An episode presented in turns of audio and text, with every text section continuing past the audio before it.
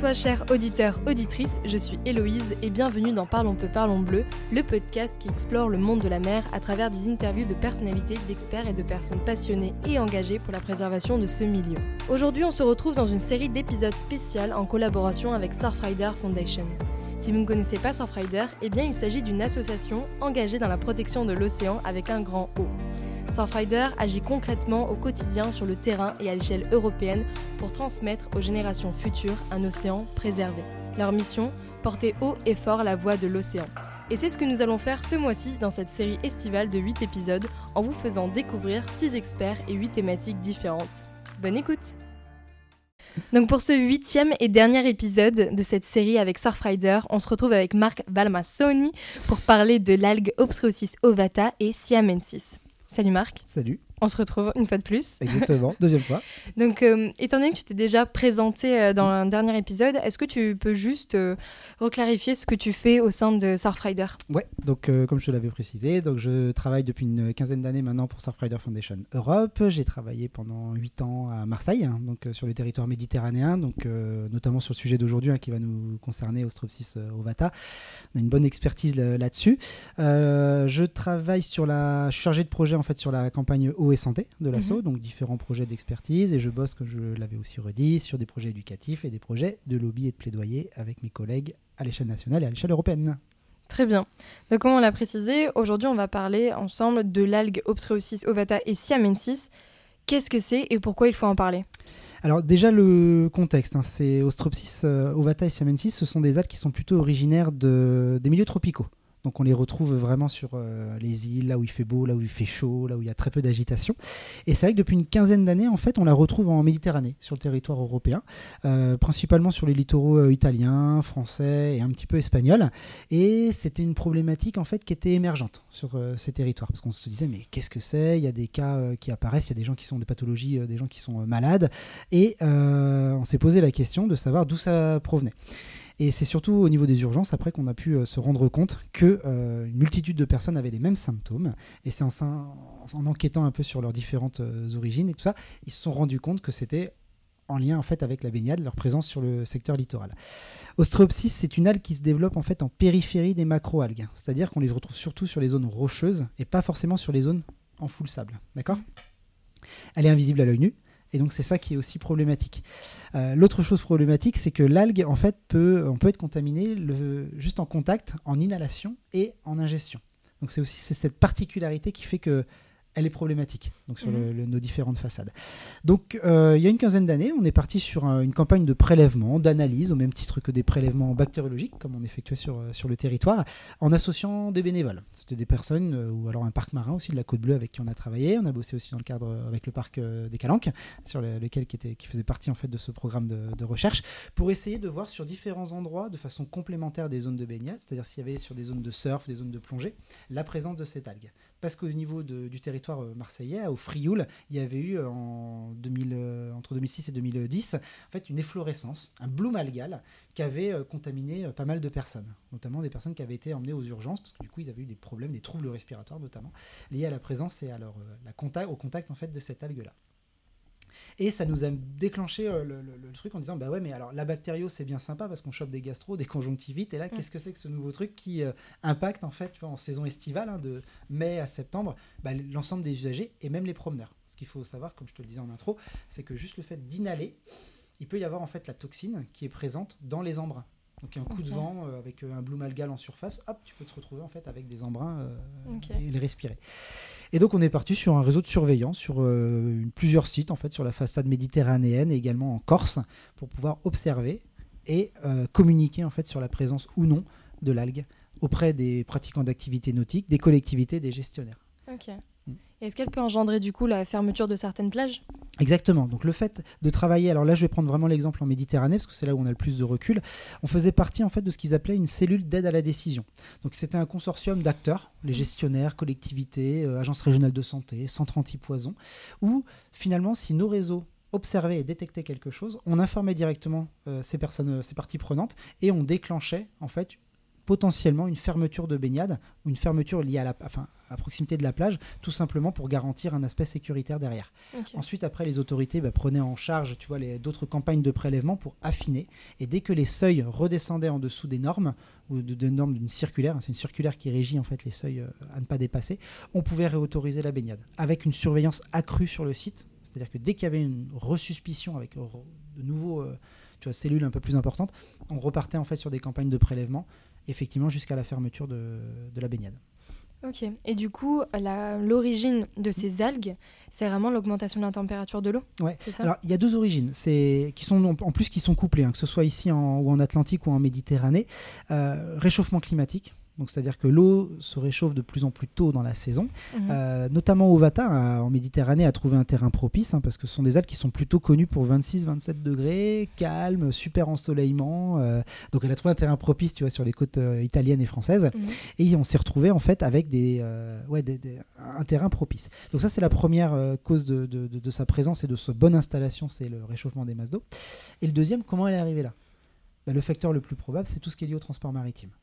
En gros, un bateau. Les eaux de ballast. Les eaux de ballast, ouais, t'as tout pigé. C'est qu'un bateau, pour se stabiliser, il peut très bien charger de l'eau euh, littorale euh, sur, euh, à l'approche en fait, de, tu vois, des zones caraïbes et tout ça, se charger de ces, de ces algues. Et quand il arrive en Méditerranée, on relâche en fait ces eaux-là pour aller recharger d'autres cargaisons, par exemple, pour, mm. se, pour se stabiliser. Et en fait, c'est comme ça qu'on véhicule principalement les espèces invasives. Ça. Voilà. Donc Ostreopsis est une espèce qui est envahissante et qui a colonisé une partie de nos territoires ici, qui a un impact et sur la santé et sur la biodiversité. Et on extrapole, en fait, arrivé en Atlantique, tu vois, il y a 2-3 ans maintenant ici, sur la, frange Pays Basque, à euh, pareil, même facteur. les eaux de ballast, tu vois, liées au transport maritime, et euh, accentué par le réchauffement climatique. Donc ça vient contaminer donc la Méditerranée et la côte atlantique Exactement, ouais, ouais. Depuis peu sur la côte atlantique franco-espagnole. Donc euh, il n'y a pas de limite, hein, il n'y a pas de frontière pour ce développement-là. Et on est sur la Méditerranée, sur la présence euh, Ovata, pardon, donc 100% mhm. Ovata. Et sur le littoral ici atlantique, on est sur deux algues, donc qui jouent un peu au yo-yo, hein, suivant les prélèvements. Suivant, on est en concentration plus importante Ovata ou des fois en siamensis, d'où son protocole de gestion qui est complexe. Parce qu'Ovata, on sait qu'elle est problématique, on sait qu'elle est dangereuse. Siamensis, pour l'instant, il y a beaucoup de programmes de recherche qui sont en cours, mais elle serait moins dangereuse ou pas dangereuse. Je mets bien du conditionnel parce que beaucoup de programmes de recherche, notamment de l'aglo, sont en cours de, tu vois, de, bah, de débroussaillage un peu de tout ça, mm. parce que c'est nouveau ici. Euh, et il y a un cadre, un programme de recherche donc, qui fait partie du groupe d'intérêt scientifique ici, avec euh, des acteurs comme Ifremer, qui sont euh, pilotes et mm. hyper important d'avoir dans ce consortium pour l'étudier et la comprendre. Ouais, c'est clair. Mm. Et c'est quoi la différence entre euh, du coup Siamensis et euh, Ovata par rapport à comment ça se fait que Siamensis est plus développé sur la côte atlantique? Eh ben, C'est une très bonne question parce qu'elle serait antérieure en fait à Ovata aussi et elle, se développerait, je mets bien encore une fois du conditionnel, hein, dans des eaux plus froides. Parce que tu vois, du coup, on observe leur apparition à partir des eaux à 21, 22, 23 degrés. Donc c'est deux algues qui microscopiquement sont très très difficiles à, à, différencier. Hein. Il faut des protocoles et des méthodes beaucoup plus analytiques plus poussé pour mhm. pouvoir faire la distinction entre les deux. Euh, donc c'est pour ça qu'ici le programme de recherche s'intéresse vraiment à essayer de les dissocier pour qu'on adapte le plan de gestion le plus réaliste et le plus proche de ce qui se passe en fait euh, en vrai. Si Ovata elle est dangereuse, mais si on est plus sur présence de Siamensis, mhm. le mode de gestion, d'optimisation, ne sera pas le même, hein, de fermeture de plage et de risque même associé à la, à la baignade ou à la pratique euh, récréative. Et donc, elle serait même dans des eaux, tu vois, qui sont pas forcément euh, moins agitées ou quoi que ce soit. Mm. Donc, euh, tout ça, c'est que des, hypothèses qui sont en train de, cocher ou de décocher. Mais Siamensis serait apparu en fait avant et euh, son aire de migration, tu vois, continue en fait de monter vers les littoraux, plus au nord. D'accord. Ah oui, donc, même la Manche et voir. Exactement, elle est en train de migrer. Alors, je sais pas si ça va jusqu'en Manche, mais en tout cas, sur le littoral aquitain, là, elle commence à, bien s'observer au, Siamensis, hein, sur ce littoral-là.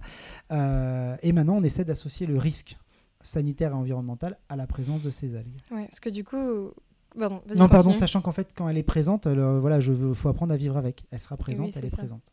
Ok, parce que du coup, je me dis, enfin, étant donné que c'est une algue assez récente entre mmh. guillemets, est-ce qu'on maintenant on a déjà des méthodes de euh, pour gérer ces algues-là? Comment est-ce que on aimerait la gérer. Non, pour, pour l'instant la quantifier et faire une, des modèles de gestion, c'est-à-dire bah, optimiser la fermeture de plage et compagnie. Mais tu peux pas l'éradiquer. Oui, c'est ça. Présente, elle est présente. Donc il faut espérer aussi, tu vois, comme en Méditerranée, que dès qu'il y a des observations, bah, on gère au mieux possible. Mmh. Mais ou alors des années où les concentrations sont moins importantes, mmh. parce que ça c'est pareil, c'est que tu vois, on se retrouve avec des années où il y a des pics.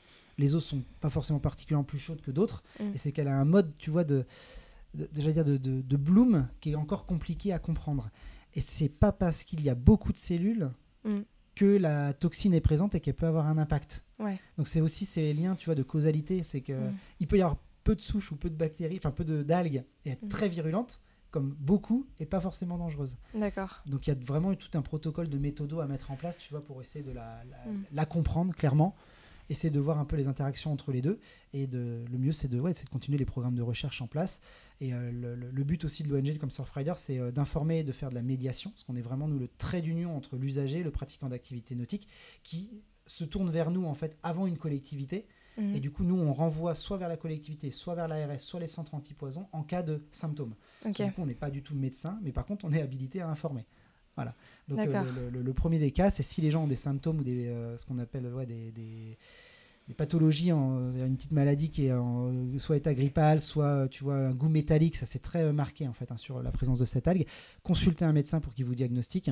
Et ce mhm. qui est très bien après, c'est de faire un témoignage au centre antipoison, parce que du coup, ça permet, tu vois, d'avoir vraiment une bonne veille et de comprendre où, quand, comment et mhm. qu'est-ce qu'on peut mettre en place pour euh, gérer euh, des cas de, de, de, gens qui sont atteints par cette maladie, quoi. Ok. Et au niveau des observations, comment ça fonctionne? Est-ce qu'il y a des, des capteurs sur les plages? Ah, Ou c'est seulement un prélèvement. ouais, c'est fait par prélèvement, donc différentes méthodes. Hein, euh, L'aglo ici, puis Ifremer ont une méthodologie aussi euh, donc euh, normée. Donc ce sont des prélèvements qui sont effectués par différents laboratoires. Il y a différents suivis, soit Ifremer, soit le réseau de suivi donc de l'aglo, pour mm. permettre en fait d'optimiser la gestion. nous, on travaille avec un autre procédé qui est développé dans les Pyrénées-Orientales, donc avec un laboratoire qui s'appelle Microbien Environnement, qui travaille sur un biocapteur. Donc c'est une méthodologie d'analyse différente, mais qui permet, tu vois, d'avoir un, on va dire un résultat ou une information plus rapide que euh, les méthodes euh, tu vois, standardisées. Mais il n'y a pas vraiment de, tu vois, de protocole pour l'instant normé. On va vers telle ou telle méthode. Et ce qui est mm. intéressant, c'est que développer plusieurs méthodes permet de confirmer ou d'infirmer. Tu vois, ça permet de croiser, de les voir. Surtout que nos réseaux de surveillance sont plutôt sur des zones euh, d'activité nautique. Surf, plongée, palme masque tuba, parce qu'on mm. travaille avec le parc marin de la Côte Bleue sur le, ton territoire, avec, Carrie Lerouet. Et ça permet, tu vois, d'avoir une complémentarité entre les zones de baignade officielles et les zones récréatives. Donc on informe finalement aussi deux typologies de population, les baigneurs et les surfeurs. Ou les plongeurs. Parce que du coup, il y a aussi euh, l'Agence régionale de la santé, vous travaillez avec eux ou pas? Très exactement, donc avec les deux. Hein. Sur les deux territoires, donc l'ARS, Agence régionale de santé 64, et euh, sur l'autre façade, l'Agence régionale de santé PACA, plutôt à l'échelle régionale. Après, ils ont des délégations territoriales, c'est Bouches-du-Rhône, Var et euh, Alpes-Maritimes, donc c'est les gens avec qui, qui font partie de notre réseau d'information. Et alors, ce qui est top, c'est que ce sont eux qui sont aussi en charge hein, tu vois, de l'aspect sanitaire. Donc, c'est eux qui digèrent aussi, tu vois, les, les, les avis de l'ANSES, parce que là, récemment, on a eu un avis de l'organisme de santé qui a émis un avis sur la présence d'Ovata et de Siamensis sur le littoral euh, basque. Donc c'est très bien de bosser en synergie avec elle parce qu'on a, je pense, le même discours. Mhm. Voilà, c'est garantir la sécurité des gens et des pratiquants d'activité nautique. Et ils sont aussi raccord avec nous sur le fait de surveiller des zones qui sont complémentaires des zones de baignade. Donc nous, systématiquement, en fait, quand j'observe euh, la présence d'Ovata ou de Siamensis sur les différents littoraux, mhm. paf, ce sont des gens qui sont informés. Et les agglos également, et les communes on joue en fait une transparence totale sur euh, nos résultats. Parce que l'intérêt, c'est de communiquer au plus vite possible. Ouais, c'est ça, rapide. Et euh, est-ce que du coup, le, le projet Curl de Surfrider mmh. contribue à identifier euh, ces algues? Il est complémentaire. Non, du coup, le projet Curl, il est plutôt sur une approche en fait des pollutions chimiques. En gros, euh, pour faire simple, c'est qu'on a équipé euh, donc une ribambelle de surfeurs avec un, des capteurs. Donc on a développé avec un, des collègues ici en local, hein, euh, avec le Water Sports Center à D4, une jambière donc en néoprène dans lequel on vient installer ce qu'on appelle des capteurs passifs, des mhm. échantillonneurs passifs même plus précisément, qui viennent en fait une fois immergés collecter de la donnée. Ça joue un rôle d'éponge. Donc ça vient pomper tous les polluants qu'on trouve dans le milieu marin polluants chimiques. Donc on est aussi bien sur de l'hydrocarbure, sur des pesticides, des engrais, substances pharmaco, hydrocarbures, tout ce que tu mm. peux retrouver dans le milieu. On a vraiment un, ce qu'on appelle un screen, c'est-à-dire un, balayage très large des polluants qu'on observe. Et l'idée, c'est que dès que tu vas surfer, dès que la personne va surfer, s'équipe Mhm. C'est-à-dire qu'elle a une pratique de 1 heure, 2 heures, 3 heures dans sa Il journée. faut que ça soit régulier. Il faut que ce soit régulier sur l'ensemble de l'année. En gros, un surfeur lambda comme ici à, Surfer, à Surfrider, c'est une centaine d'heures, 150 heures de surf dans l'année. Hmm, Tu vois, ça bien. fait. euh, Ouais, c'est beaucoup hein, quand Ça même. fait. Ça fait rêver. Mais ça permet d'avoir un, un beau reflet. Ça fait à peu près 4-5 jours d'immersion. Parce qu'il faut pour ces capteurs à peu près avoir 4-5 jours d'immersion dans le milieu. Donc ça reflète finalement une année de pratique. Et l'idée, c'est qu'après, on travaille avec euh, des laboratoires. Donc, on, on bosse très très bien avec euh, Ifremer et avec euh, EPOC. EPOC, Mhm. c'est une unité mixte de recherche à Bordeaux, qui vont venir à la fin de l'année, euh, on va dire, analyser ces capteurs-là et pouvoir extraire les concentrations de polluants auxquels le pratiquant d'activité nautique il a été exposé tout au long de sa pratique. On est sur un linéaire ici, parce que quand on file un kit, on est sur un linéaire de 30-40 km. Un Mhm. surfeur, en gros, il va surfer sur sa zone de surf. euh, S'il est à Biarritz, il va aller jusqu'à Hendaye et monter à Anglette. Ouais. En gros, pas aller plus loin. Donc, c'est vraiment, ça reflète pas la qualité d'une plage, mais de ton exposition. Ouais. Et l'idée derrière, c'est de pouvoir s'affranchir de certains contaminants, polluants, parce que du coup, on met de la crème solaire, on met, euh, tu vois, euh, un déo, Mm. on fume une clope, on va euh, refaire remplir sa voiture. Donc tout ça, on va s'extraire de ces polluants. Eux sont capables de faire en fait ces, ces mesures et d'aller juste récupérer à quoi tu t'as été exposé quand tu es dans ton compartiment océan. Et derrière, l'idée, c'est d'aller travailler avec des gens dans la santé pour pouvoir mettre en synergie ou en symbiose, j'ai envie de te dire, Mm. est-ce que cette concentration peut avoir un impact sur ta santé Ok. c'est ça l'optique en fait de ce projet. Donc pour l'instant, il est vraiment expérimental, hein, tu vois, et innovant. Donc on bosse sur vraiment euh, euh, une dizaine de kits. Donc on attend là les résultats avec impatience pour pouvoir un peu euh, retravailler sur, sur ça. Mais voilà, ça c'est vraiment lié aux polluants chimiques qui sont présents sur la, ta zone de surf. Ok. Très bien. Et hum, pour revenir du coup à tout ce qui est algues, Optropsis, Obata et Siamensis, Mhm. au niveau réglementaire, national et européen, Mhm. Comment ça se passe Est-ce qu'il y a des choses qui sont prises en compte Euh, J'aime cette question parce que ça rejoint un manifeste de l'assaut. Euh, un manifeste, en fait, c'est quoi? C'est des grandes revendications. On a bossé pendant trois ans avec une multitude d'acteurs, hein, que ce soit euh, collectivités, gestionnaires, nos bénévoles. On a beaucoup travaillé en fait avec nos bénévoles et nos antennes euh, territoriales, parce qu'on est quand même présent sur 12 pays européens, euh, 48 antennes, pour, et monde scientifique et, pardon, et monde euh, du sport, qui nous ont permis finalement de dégager sept grandes revendications en lien avec la directive sur les eaux de baignade. En gros, ce qui régit la, politique de gestion et de euh, surveillance des eaux de baignade, c'est cette directive. Donc on se doit, nous, dans le cadre de cette révision en ce moment, d'impulser des nouvelles euh, revendications. Et l'intégration de nouveaux paramètres, substances chimiques, on en a parlé juste avant, et également Blue Malgo, ce sont des grandes revendications de l'ONG. Parce que pour l'instant, dans la réglementation, c'est pas obligatoire de les surveiller. Mm. Ovata ou Siamensis sur euh, nos littoraux, algues vertes en Bretagne, mais d'autres, hein, cyanobactéries sur les lacs et rivières, ce sont en fait des choses qui sont problématiques et qu'il est urgent pour nous de monitorer.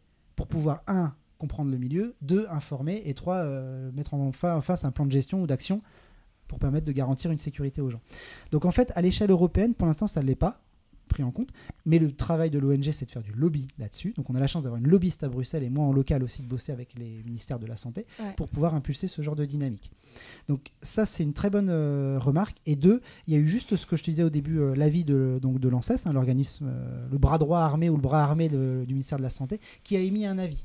Maintenant, c'est au ministère de la Santé de s'emparer de ce truc-là et Mhm. de pondre, pour moi, une circulaire Ouais. qui soit très claire sur le littoral ici, euh, on va dire, euh, aquitain.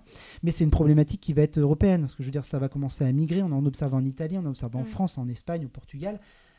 Voilà, il y a tout un travail maintenant de, voilà, de, lobby à faire auprès de l'Europe, mais que chaque État aussi peut prendre en main ces sujets-là et adapter, euh, tu vois, un protocole de gestion comme ce qu'on est en train de mettre en place ici. Ouais. Mais si c'était officialisé dans les textes, bah, quelque part, ce serait un, une victoire de l'assaut et deux, Mm. euh, une formidable avancée en fait sur le fait de, de- de monitorer un paramètre qui est dangereux. Ok. Et de manière plus générale, et aujourd'hui, est-ce que tu penses que euh, les niveaux de qualité de l'eau, les mesures, etc., au niveau euh, l'échelle européenne, etc., est-ce que c'est c'est des mesures et des niveaux qui sont ok, qui conviennent à la réalité terrain Est-ce que c'est ils sont suffisants? Oui, je pense que. Alors pour la bactério, je pense que c'est OK les seuils euh, réglementaires parce qu'on est quand même sur. euh, maintenant, euh, la, première directive est née en 76, hein, donc tu vois, euh, 40 ans de recul. La, la dernière révision en 2008 a permis, tu vois, d'a- d'abaisser ces seuils, donc ça c'est Mhm. plutôt chouette. J'ai envie de te dire que d'un point de vue sanitaire sur cet aspect-là, bactério, je pense que c'est OK. Moi, ce qui me gêne, c'est que c'est monitoré qu'en période estivale. Ouais, de mi-juin à mi-septembre, c'est pas assez. Les baigneurs Ouais. maintenant euh, se baignent sur les ailes de saison. hein. On peut y aller d'avril à euh, octobre facilement. Et le surfeur ou le baigneur, c'est toute l'année aussi. Mm. Donc ça serait très intéressant de monitorer sur l'ensemble de l'année. Et moi, j'intégrerais clairement d'autres paramètres chimiques cohérent sur les territoires. C'est-à-dire qu'en Méditerranée, on peut, je dis une bêtise, mais on peut très bien être sur euh, les hydrocarbures parce qu'il y a le secteur industriel ou Mm. transport, ce que tu veux. Euh, pourquoi pas pesticides, engrais en Bretagne aussi, euh, tu vois, nitrate, nitrite sur des territoires où on sait qu'il y a un enjeu lié à l'agriculture qui impacte les masses d'eau. Mhm. Donc voilà, faut pas faire de l'analyse chimique pour faire de l'analyse chimique, mais par contre, spécifier par territoire avec des indicateurs, oui. Mm. Parce que si tu prends ce qu'on appelle euh, dans le cadre de la directive cadre sur l'eau ou directive cadre stratégique sur le milieu marin, les masses d'eau littorales sont étudiées, monitorées avec un- une qualité chimique, et on n'est pas bon en France. Mm. Quasiment, c'est entre une ou quatre masses d'eau sur, euh, tu vois, sur une ou quatre masses d'eau sur euh, 10 est impactée. Donc du coup, pour moi, est de mauvaise qualité chimique. Donc Mm. il va falloir clairement prendre en compte, considération en fait ces choses-là. Euh, et clairement, c'est une attente aussi des bénévoles et des adhérents. Donc, Ok. euh, faut aller plus loin. Très bien. Écoute, euh, tu as répondu à toutes mes questions aujourd'hui. On va finir sur la question. euh, bah non. Parce que tu as déjà répondu à cette question. Parce que j'aime la montagne. Aussi, oui. ouais, ça Ouais, du coup, si vous voulez savoir ce que Marc, euh, pour lui, euh, qu'est-ce que c'est la mer pour lui, etc., bah, c'est le dernier épisode sur les Ocean Friendly Garden. Voilà. Bah, en tout cas, merci Marc d'avoir répondu à toutes mes questions. Merci, pour ce partage. Ouais. Et euh, surtout, euh, vu qu'étant donné que c'est ce dernier, c'est le dernier épisode de la série avec Surfrider, si vous souhaitez euh, en savoir plus sur Surfrider, si vous souhaitez rejoindre Surfrider en tant que bénévole, eh bien, vous pouvez les contacter sur le réseau et sur leur site internet. Merci à toi. Merci. Et voilà, c'est la fin de cet épisode et j'espère qu'il t'a plu. Si c'est le cas, n'hésite pas à t'abonner, à liker et à partager le podcast à ton entourage. Ce sont des petits gestes qui permettent grandement au podcast d'évoluer et de gagner en visibilité. Et si tu souhaites en savoir plus sur les missions et les problématiques sur lesquelles travaille Surfrider, n'hésite pas à écouter un autre épisode et à les suivre sur les réseaux sociaux ou même à les contacter si tu souhaites devenir bénévole. Allez sur ce, à bientôt dans un prochain épisode. Ciao